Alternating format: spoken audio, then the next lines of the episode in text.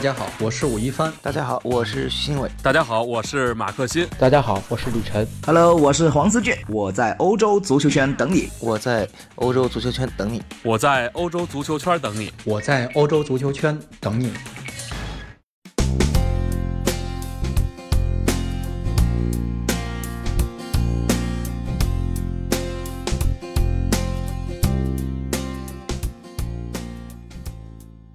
大家好，欢迎收听翻看西甲，我是武一帆。因为这两天一直没录音，让这个呃马克新啊，呃让延续啊，呃谈一谈他们对吴磊这个加盟西班牙人的这个看法啊。然后昨天富平很担心的啊，冒出来问我，小心翼翼的问我说，呃最近是不是在休整啊？没有录音啊？挺怕我就是又不辞而别又。离脱离这个节目呢，暂时还可以坚持做，没有这个想法。就是有一点，挺让我感慨的。最近这个，呃，有一个业内的同行吧，呃，这个人大家听说过，这人叫徐江，是搜狐的足球记者啊，国内跑国内口的也算是比较有名的。呃，因为他这个人跟赵震啊关系挺好，俩人都是呃在。著名的网上喷子吧，算是，呃，微博上挺不怕跟人家起争执、挺矛盾的，而且也掌握着呃一些内幕消息、内幕料。但是他刚刚宣布啊，不做啊，不做，呃，就是至少不挂牌做体育记者了啊，可能是，呃，可能他们的这个编制有变化呀，或者他自己在自愿，看他的样子应该是自己自愿啊，脱离这个圈了。啊，他说了一句话，我倒是。呃，倒是蛮有这个同感的啊，也是一直，你要说这事儿伤感嘛，也伤感，但是也没办法，就是他说大环境不再需要体育呃足球记者了啊，嗯，这个呵 呵确实是大环境确实是因为各呃传统媒体只有传统媒体才养记者嘛啊，新媒体是不养记者的，呃，然后记者当然就随着传统媒体的这个。都消失，然后也就这个行当也慢慢不存在了。呃，就是有一点，我作为也算是从业十几年、十多年的这个体育记者、足球记者，有一点不得不说，就是呃，任何职业啊，包括手艺人，你拿记者当一个手艺人也行啊，你不拿他当文化人，当一个手艺人也行。就说任何行业其实都是需要专门人才的。呃，中国的。呃，新闻行业就社会新闻的单说，你比如说，我知道很多做突发新闻的呀，啊，或者做社会新闻的呀，就是说中国的新闻行业，尤其是体育体育新闻口是没有什么专业人士在做的，也就是说，没有什么真正新闻系的人在做的。嗯，因为受限于这个它的这个行业的特殊性，你看我们这个行当里做编辑、做记者有很多是体育专业毕业、体育专业出身的。啊，就是体大的呀，他了解这个行当啊，或者是什么呢？你像体坛以往基本都是国际足球，基本都是学外语出身啊，德语、意大利语、西班牙语，呃，法语都是学外语的出身，这跟他这个时代需要有关系。呃，都是其实中国是挺呃这个缺乏这个就是专专专业人，就是专人专管的这么一个。呃，这个东西的，然后现在更是，呃，怎么讲啊？更是这个退一步了，就是你对这行、对这个这项运动有热爱啊，这个能写东西、会一门外语就可以从事这个行业，等于是门槛降得非常低了，已经是。但是还是大家都不愿意再做这个东西，然后因为受到自媒体冲击嘛，我不是说自敌视自媒体，我这对自媒体。不那什么不有有反感，嗯，当然站在我的立场上，当然他们抢生意是吧？当然是，但是我现在你看，我现在做的这个欧洲足球圈，其实也是也算是一种自媒吧，啊，我算是一个，呃，这叫什么呀？就是公公家媒体在自己在干私活，可是我中间又没有从这中间又不不不牟利啊，这个欧洲足球圈我是一分钱拿不着的，完全就是业余爱好啊。就是这么一个情况啊，就是这个行业正在消失。呃，在中国体育记者、专业体育记者还没有发展起来的时候，就这行业已经要消失了。那么我们的这个新闻来源从哪儿来呢？就像那天我给大家举个例子，网上一个人说：“没有你们这些体育记者，难道我们看不着新闻了吗？”呃，看不着了啊，看不着了。至少这个客观公正的这么一个角度，除了体育新闻，你就看不着了。你如果想看各俱乐部的这个宣传口，啊，这个徐江在他的这个。呃，这篇东西里也提到了，就是体育记者证变成宣传口啊，不再是站在自己的角度来说问题了。嗯，另外一点就是你的这新闻来源从哪儿来？那就是从国外的媒体。国外的媒体是新闻来源从哪儿来？就是国外的记者。中国的呃新闻行业是越来越偷懒了啊，不再有这个呃，比如说把新闻素材再加以分析啊，或者新闻素材再加以整理。呃，再把一个思考过的答案，或者说筛选过的东西啊，提供给大家啊，都是一些原生的一些东西，甚至有一些呃，这个很很这个生硬的啊，这个搬运，呃，就是呃，刚刚有一个事情，就是说马竞的体能师啊，这个奥特加教授，呃，他这个因为一件事情啊，这个受到警察传讯，可能会受到起诉。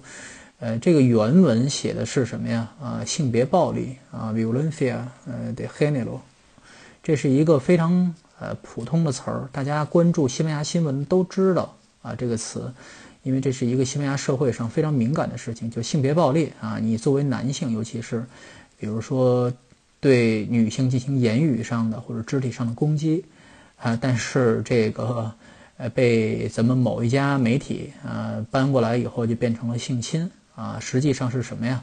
第三方有一个第三方有多管闲事的人啊，报了警，说这个奥特加教授打老婆啊，这个老婆后来他老婆又站出来说没有这个事儿。你看，就这么简单的一件事情，呃，一个词上的翻译差异，其实就会造成很大的误解啊，就是这样。就是说，我不说这个东西需要十年八年积累，你至少需要一两年的积累吧？啊，这个事情。对社会新闻的观察，但是我们是预你大家看到这些这些误解会越来越多。当然，可能说是受众也不太在乎，否则我们这个行业也不会慢慢在消失啊。就是因为现在大家都在，呃，像一些，呃，头头头条的，就是大家看到啊，一些腾讯啊，非常更的非常这个什么的一些呃媒体，都是在用通讯员嘛。嗯，他们这些通讯员其实就是。嗯，不在编制内嘛，不是说真正常驻记者，而是当地留学生，经常是一两年、两三年、一两年一更换啊。这些人是，呃，这些人是很努力，这些学生可能是非常喜欢足球啊，也有一些，呃，专业知识，也是外语也非常精通。但问题是什么呢？没有积累嘛，是吧？一两年间他就不做了啊，也不允许他继续再做了啊，因为这个行当他不养他嘛啊，所以这是一个非常大的问题，就是以后，大家看到的东西会越来越粗糙。啊，可能跑大赛大家不不那什么，各媒体一到一到大赛的时候来，最最近越来越出现这种情况。一到大赛，啊，各种平常不做体育、不养记者的这些媒体全冒出来给你打电话，说你能不能给我们写稿子啊？省他的事儿了啊！平常不养嘛。但是问题是，终有一天，你像啊，如果我，如果马克辛啊，如果这个包括李晨啊，李晨本来是做后。这叫什么呀？就是后方的这个编辑嘛，啊，这新浪因为找不着人，把他派到这个前方去报道世界杯啊，这是一个也算是叫因祸得福的事情啊。嗯，这个，但是这就这种情况，就是你终有一天会找不到专业记者在前线的，都得临时去抓人去凑，呃，换来的结果就是，呃，报道质量会越来越低啊，可能只能说明是什么呀？社会不再重视这个问题了。啊，好，呃，牢骚到此为止。今天说两个简单的事情，一个是前两天就已经答应了这个卡瓦尼卡大佐，这位是我们群里交流非常多的一个啊，对西甲关注非常多的一个球迷，但是呃，他有一些问题啊提出来，他这也有自己的想法，我觉得挺有意思的这个人。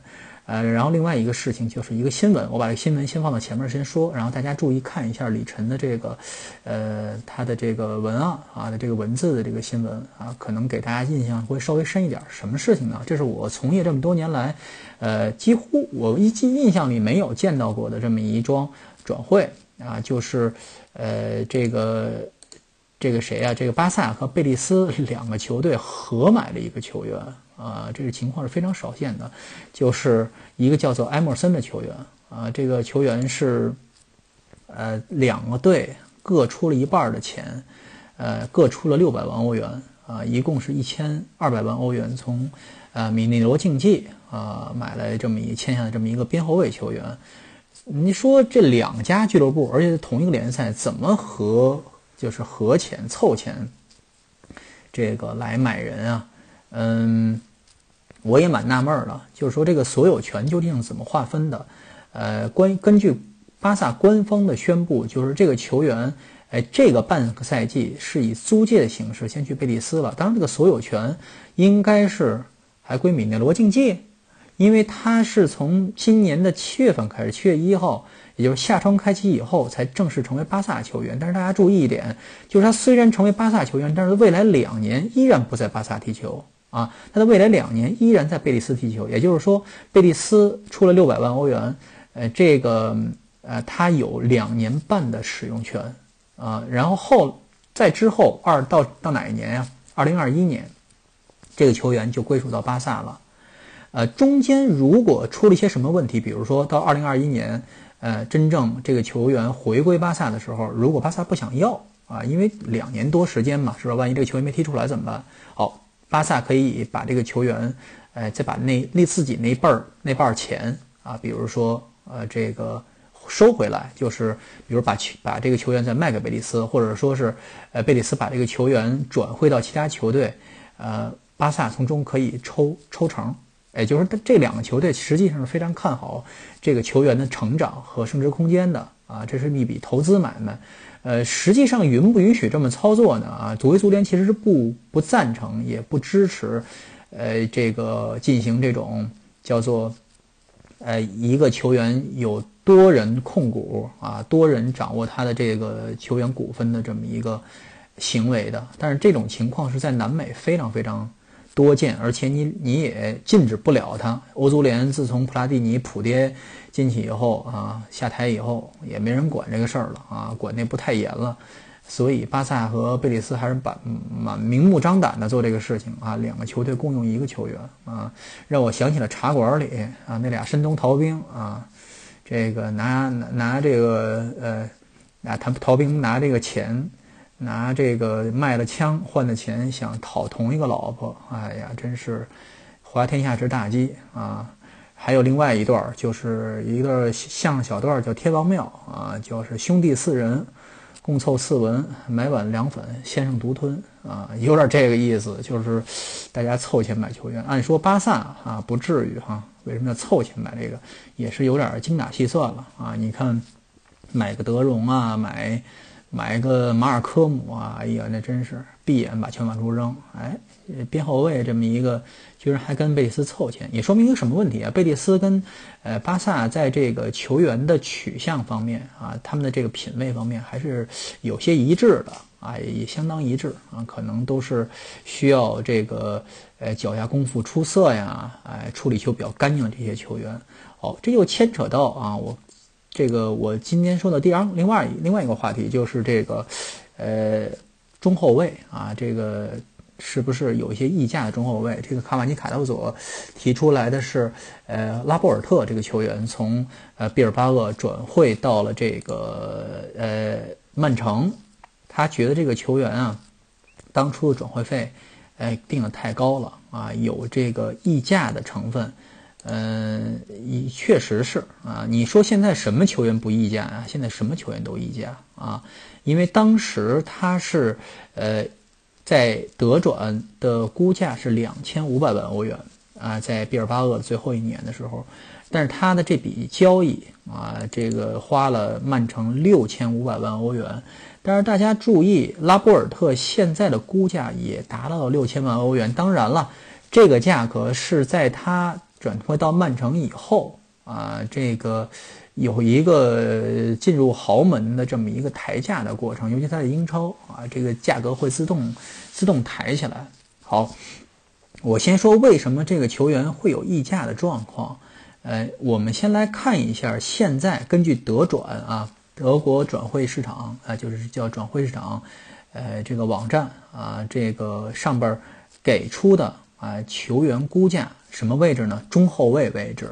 呃，我们都不说其他什么自由人呐，更细划分，不不不不，就是能踢中后卫的这个些球员里头，以这个身价估价排名啊，不以最后一次转会的这个转会费排名啊，以这个估价排名，哎，从一啊到二十咱们捋一下都有谁？我给大家念一下啊，大家大概有印象。第一名瓦兰啊，这是皇马的中后卫啊，二十五岁，八千万欧元啊，呃，这个范迪克。啊，这是呃利物浦的啊，安蒂蒂啊，那不勒斯的库利巴利啊，呃德利希特啊，就德利特啊，这是荷兰的这个阿贾克斯的球员，呃卢卡斯马竞的，呃这个叫做国际米兰，这个叫斯克里尼亚尔吧，啊应该是塞尔维亚人，呃然后是斯通斯。啊，马尔基尼奥斯，啊，拉波尔特。刚才我说这些球员啊，呃，从德利特往后到第十名，都在六千万欧元，他的估价啊，六千万欧元。呃，然后十一名往后是，呃，这个马竞的，呃，西门尼斯，啊，吉梅内斯，啊，然后有聚勒，啊，有这个马奎尔，啊，英格兰的国脚，这是排名在斯通斯之后啊，马奎尔有。呃，有这个呃，这个德弗莱啊，这是国际米兰的，呃，有马诺拉斯啊，吕迪格啊，还有戴文斯、戴维森、桑切斯，这是呃热刺的啊，呃，往后还有啊，阿兰基，这叫啊，多特蒙德这个啊，对不起，我看错了啊，这个老眼昏花，这个阿坎季啊，这个曼纽尔阿坎季啊，还有罗马尼奥利。还有朗格莱，这是，呃，到二十名为止，往下一直到实际上从第十七名往下一直到二十四名，呃，包括咱们的皮主席在内啊，都是估价为四千万欧元，啊的这个身价。呃，我为什么把这东西念一遍呢？大家有一个大概其的印象，发现，呃，其实这些球员有的啊，当然是我是。只关注西甲，你让我让我去看德甲或者英超，我几乎不看，更甭说里边还有两个荷甲球员。为什么就是有些人听起来，呃，如雷贯耳，在强队踢球；有些人，你看国际米兰实际上有两个，拥有两个这个排名靠前的，哎，这个中后卫。然后库利巴利啊，是那不勒斯的意甲也有非常非常好的中后卫啊，呃，这个。而而这些球员，比如说有的并不是说豪门都非常看重或者呢想买的，呃，有一些是因为是年龄有加成，大多数这些人都是年轻人嘛，是吧？你看这个德利特，十九岁，六千五百万欧元，有相当是年龄加成在里边啊。呃，这个为什么会有这样的一个情况？就并不完全集中在豪门。啊，就这些刚才上述的这些排名靠前的球员，你看皇马就一个瓦兰嘛，是吧？拉莫斯已经不在这列了，因为拉拉莫斯岁数比较大了。有一些马竞的啊，这估价有些马竞高啊，这个相当高的这个球员是在马竞踢球啊，这倒是可以理解啊。马竞是比较爱怼这个，哎，这叫爱培养这个防守型球员啊，防守防守球员。呃，为什么会有这样的一个情况？说这个感觉上有一些球员是溢价，像拉波尔特，呃，有最核心的一个问题就是，呃，并不是所有的中后卫，呃，都合某一个主教练的意。也就是中后卫这个位置，实际上他的这个球员和球员之间的风格差异还是比较大的。虽然他，呃，都是这个叫什么呀？呃，都是这个能力非常强，一他从他的这个呃身价估价上可以体现出来。但是每个主教练他心仪的，他这个心目中觉得合适的中后卫，还是有相当大的差别的。这点跟前锋反而不太一样，尤其我们讲话就叫射手吧。因为现在的射手不一定是中锋嘛，是吧？有可能是内锋啊，像梅西这样的呀，啊，有可能是边锋位置，你像姆巴佩啊，他也不算是纯正的中锋球员啊，有得分手吧？他得分手我们可以说，大家对前锋研究很多，就是他的这个风格各不相同。有人是，哎，这种强点站桩型的啊，有人是这种，哎，叫吃饼型的，有人讲话叫，有人叫自己做饼自己吃型的，也有是那种捡漏型的啊，还有一些是这个，呃，有相当强的盘带能力啊，进去能搅和，哎，风格都不一样。你看格雷斯曼也算是一个射手，在马竞非常重要的一个得分手啊，你算他算什么什么？这个风格的呢，啊，算是全能吧。他能进进头球也不错，是吧？远射、任意球都都可以。所以这个前锋可以细化出这种风格，但是他的终极目的是什么呀？把球踢进去。所以，呃，很容易一支球队很容易堆积什么呀？呃，风格不搭的前锋，或者是同质化比较厉害的前锋。你看马竞最近买这些人都是同质化比较厉害的，甭管说是。呃，刚刚进来的莫拉塔呀，之前的那卡利尼奇呀，迪欧科斯塔风格都很相似啊，非常相似。也有一些前锋买进来以后，发现完全不兼容，因为锋线是好搭的啊，有一个主要去进球，另外一几个人几个人去搭的就可以了啊，这么一个前锋。但是中后卫不一样，中后卫是一个非常吃配置、吃默契、吃需要的这么一个，呃，看需要而定的这么一个位置。啊，我为什么说拉波尔特这个事情，把这个风格的事情提出来？谁要买拉波尔特呀？瓜迪奥拉嘛，是吧？瓜迪奥拉看人多贼，是要人多，要这个要的人是多诡异啊，是吧？他不是说这种，呃，这个人贵，你给我买来，不是，他要看自己的高兴，是吧？嗯，他不是说我我我需要有这样，就是你比如说斯通斯他要了啊，比如说后来发现其实表现真是挺一般的啊，他可能还盯上了某一些呃马竞的这个中后卫，在他来看啊，至少说咱们从拉波尔特这角度来说，这个球员符合他要求，拉波尔特属于呃年轻一辈中后卫里啊风格比较平均、比较平衡啊，这个。拿球出球，呃，很稳啊，有相当的身体对抗能力，速度啊也不错啊，有这个空战也还可以。最重要的是，除了他平衡以外，这是呃瓜迪奥拉非常看重的，就这个中后卫的能力一定要平衡啊，这是非常非常看重。你看皮皮，大家说皮主席别看穿嘛，经常动作迟缓，但是最近这两年的事情，呃，皮克的这个整体还就是好。高在一个平衡，他不像是阿莫斯这样啊，猛冲猛打，经常是不管不顾。虽然速度挺快，但是他身后经常是漏很大空当啊，上抢太猛。皮克还是比较稳定的，拉波尔特就有一点像年轻时候的皮皮克，但是有一点，拉波尔特这个这个价格是不是溢价呀？我为什么说它是溢价呀？你看拉波尔特始终摇摆在呃国家队生涯始终摇摆在呃法国和西班牙之间，结果最后怎么样呢？谁也不想要他，就这么一个状况。他本来是有很大的机会去加盟，呃，成为西班牙呃这个国脚的啊。西班牙当时的德尔博斯克啊，那个时代就已经想招他了，包括后来的哎洛佩特吉亚，这都是对他打过动过念头。但问题是拉波尔特还是觉得啊，这个真正去当法国人，去当法国国脚比较适合自己。但是最后。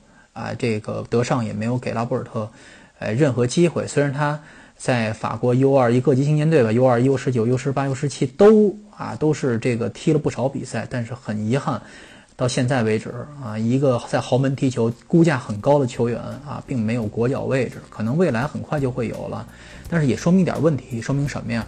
他。嗯的这个真正的这个实力，你说西班牙啊或者法国缺不缺中后卫啊？都缺呀，是吧？法国还在用拉米，是吧？这是前两，这是世预赛的时候，所以，呃，还是有提高的空间。毕竟中后卫位置从年轻的时候你踢得好，尤其是这些靠一些比较。呃，叫什么呀？生猛的一种方法，迅速提高自己的价价位的。你比如说早年的伊尼戈马丁内斯啊，两脚吊射啊，一下把自己身价提上去。实际上他踢中后卫的这个技术怎么样啊？啊，不怎么样，挺一般的啊，就这么一个人。所以，呃，就是中后卫这个位置是容易呃出现溢价的，跟锋线一样，就是你可能这个赛季数据很好看啊，可能就会，但实际上这个位置是非常非常。哎，见功底的，日久见人心啊，路遥知马力的，尤其是这个位置，完全可以踢到三十三四岁啊，不比这些老老人家了啊，不比卡呃，科斯塔库塔不比马尔蒂尼了，不不比内斯塔了，咱们就说这个，嗯，比拉莫斯吧。你能踢到三十三四岁，还能保持在一个比较高的，呃，水平线上，这就非常不容易。所以你十九岁、二十岁，一直到二十四岁，都可以说你不成熟。